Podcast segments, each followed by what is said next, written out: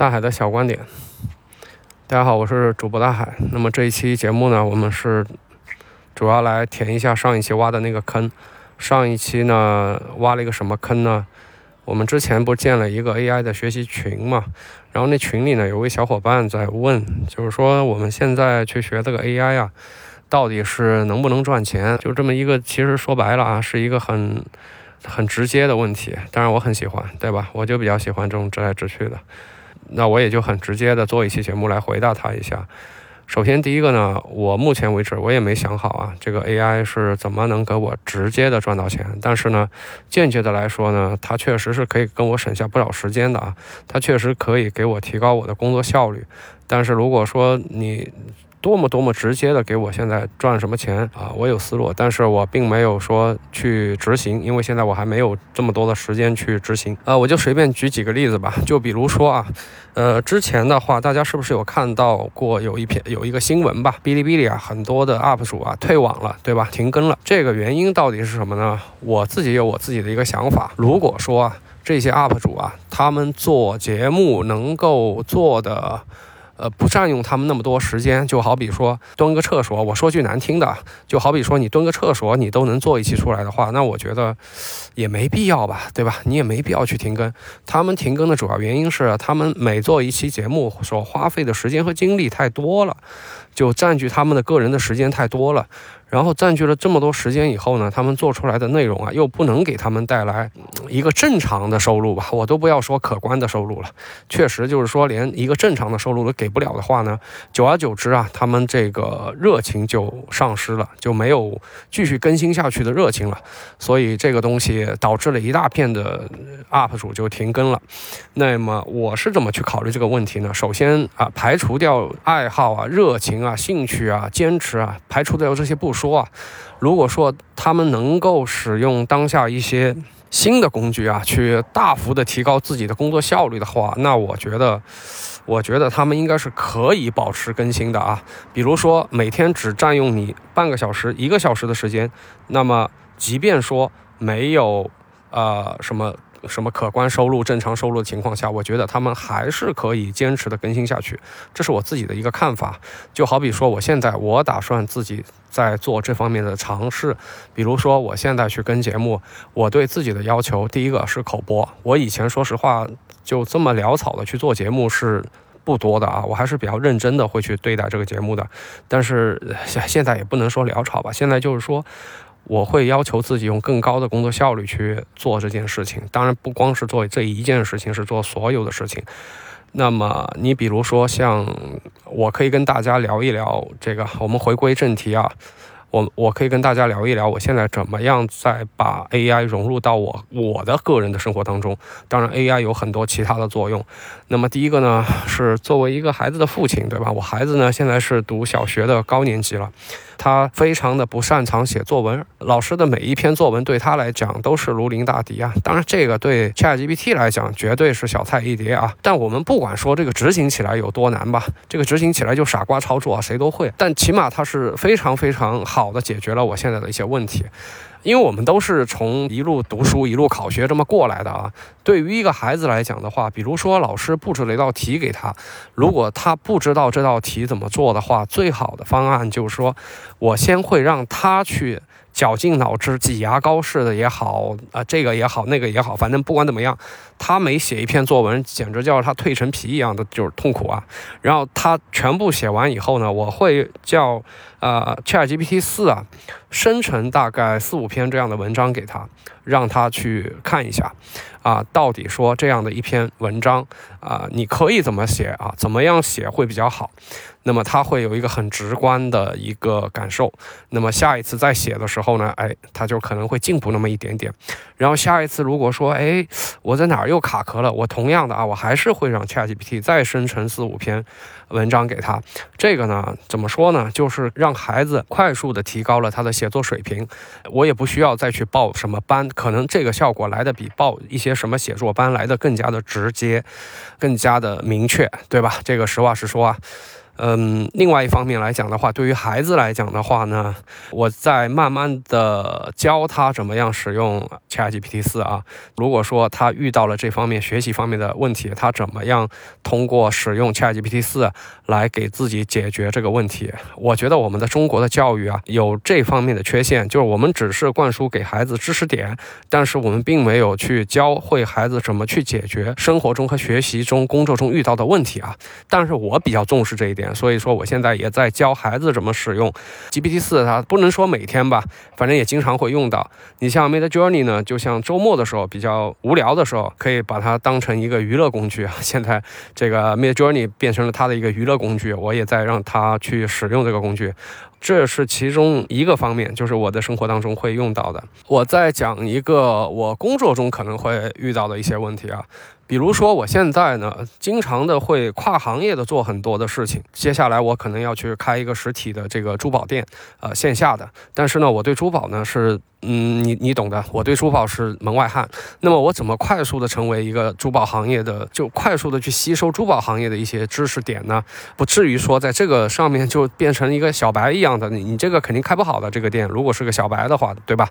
那么首先呢，我大概是知道了一下啊珠宝的几个产地啊，大大概的一个情况。我也到目前网络上的一些关于珠宝的一些直播间，大概的价位啊，但里面肯定鱼龙混杂了。你知道这个行业水很深的啊。另外一个呢，我也大概的。去了解了一下，大家有听到狗叫和青蛙叫吗？我现在在一个怎么怎么说呢？这是一个江南的小镇啊，这这是一个江南的小镇，是一个古镇啊，像类似于乌镇这样的一个地方。呃，在河边散步啊，一边散步一边在给大家录这个音频啊。这个狗叫把我打断了一下啊。现在去学这个行业的一些知识的话，是怎么学呢？第一个，我会去。知道一个大概的框架，比如说像珠宝行业，如果你想要成为这个行业的一个比较成体系的这么一个。呃，学习的话呢，你需要到中国的地质大学去考那个 GIC。那么，如果说你没有这个时间，因为它是要脱产去考的，那对我来讲肯定是不太合适的。我没有那么多的时间脱产去考这个证，呃，所以说短时间内呢，我应该没办法去拿到这个证。但我也可以通过我自己的一些方法，先快速的把这个行业的一些基本知识补充进来。所以说呢，我就去。呃，他的网站上去看到了有很多的这个函授的课程，包括有网络大学的很多的视频的课程。呃，通过了一些技术手段呢，我得到了这些视频的原文件。但是我看了一下，大概有多少呢？大概有一百多集吧，有一百多集。主讲老师呢是一个挺上了年纪的一位老师了啊，大概有个六十来岁了吧。所以说你可以想象啊，他的这个讲课的这个这这个速度啊，就是捉急啊，真的捉急。呃，我听的就很很浑身冒汗，给他急的就浑身冒汗。他用这样的速度，但我可以开一个视频一点五倍、两倍啊。呃，但这肯定还是不过瘾的啊，这个还是太慢，我还是觉得太慢。所以说，我现在是怎么学呢？我先把所有的视频让飞书来提炼它的所有文字稿，文字稿提炼出来以后呢，我让 ChatGPT 把那个所有的文字全部总结一下，列成提纲，做成一个大纲以后，我会去根据这个大纲去提取我想要重点要知道的一些信息。同时呢，你去看这个大纲去获得信息的速度，肯定要比你看视频来的快得多得多。但这里面有很多的技术的细节啊，比如说你怎么样做一个长文，或者说做一个 PDF，让那个 ChatGPT 四来弄，并且在这个过程当中，你肯定要使用到 GPT 四的一些插件。那像这方面的这个教程呢，实际上像国内不是太多，说实话不是太多。我也是一边学一边用，一边学一边用。我觉得这是一个最好的方式啊，学以致用一。一定要用，用完了以后，哎，你就加深了对它的理解和印象，也会有一些自己的体会吧。这是我自己目前啊用的比较多的一个点。那么另外一个呢，就是说，当这个珠宝店开了以后啊，我肯定也会让我的员工去使用这个工具，干嘛呢？就是做本地的信息轰炸吧，可以这么讲。呃，大家知道，其实 ChatGPT 四完全可以去做小红书的一些文案，不论是图片，那短视频呢就算了啊，短视频就自己走一下，其实也还好。不太耽误时间，但是包括脚本、包括短视频的文案，这全部可以通过 ChatGPT 四来生成的。有些图呢，我觉得就完全可以用 Stable Diffusion 和 Midjourney 来做啊。这个在小红书上已经有了，那个什么什么旅行日记是吧？现在已经吸了很多粉了，其实就是那种假的美女了。但是到时候我们也可以做一些生成一些比较漂亮的珠宝啊、钻石啊，像这种图片可以吸到一些粉丝，吸到一些流量。大家知道现在做电商的话。实际上已经从原来的什么刷单呐，然后走搜索流量，变成了信息流这样的一种模式了。我现在指的是对于中小卖家啊，注意啊，就品牌的大卖家肯定玩法还是不一样的。对于中小卖家的话，你现在再去抢搜索流量的话，我估计你的利润没法 cover 掉你的成本的。一定是这样的，你很大概率做下去是要亏钱的。对于电商现在还能活下来的一些中小卖家，我始终在建议他们使用最新的这种工具，把个人打造成一个超级战士，把个人打造成一个 Superman，就是你一个人可以同时运营好几个平台，你的信息流、你的内容可以快速的在网络上进行覆盖。啊，我不说传播吧，对吧？传播要看你内容的质量，但是你最起码的，你要把你的信息流快速的做出来，并且铺到这个网络上去，这个是很锻炼你的能力的。这里包括了你的文字、文案、图片、视频、声音，对吧？你像我现在做的就是一个声音，所以说你能不能同时的高速的、高效的去创造出这些内容，对你来讲是。非常非常重要的，对于很多中小卖家，对未来的中小卖家，我觉得这是非常重要的。你说这个东西能不能赚钱呢？那最起码它能把你变成一个这方面的 Superman。反过来讲的话，一旦你在这个上面修炼成了，这钱不就自然来了吗？这也就好比说另外一个问题，叫读书能不能赚钱？对吧？你说读书能不能直接的赚钱？这怎么说呢？当然不能了。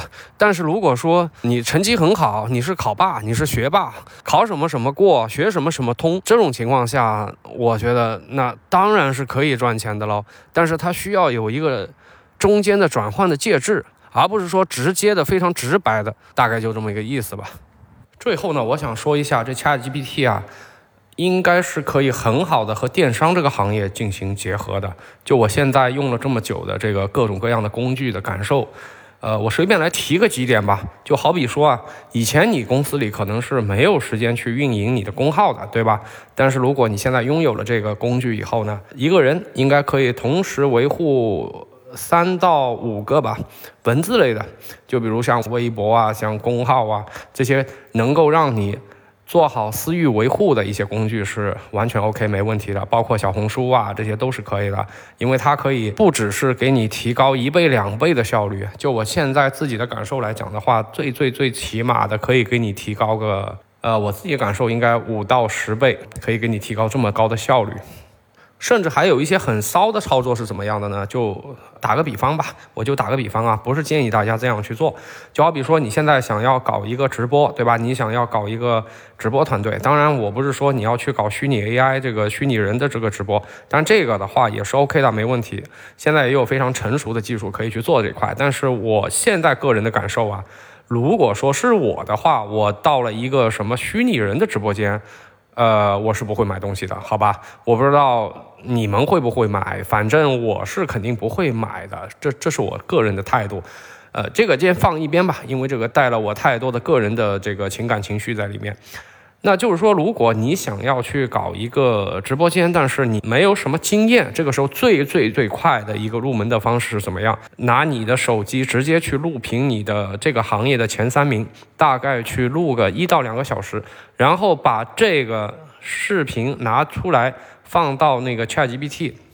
就把它这个视频里面的文字放到 Chat GPT 里面去分析，让 Chat GPT 帮你去总结和分析。我打个比方吧，比如说重点说的那些说辞啊，或者说它的话术啊，或者说产品的价格呀，等等等等。因为这个每个行业不一样啊，每个行业想要抓取的这个重点是不一样的。或者说你可以把这样的一个资料总结成文档以后，就来你这里就职的员工快速的进行学习，这个是一个很好的一个方式。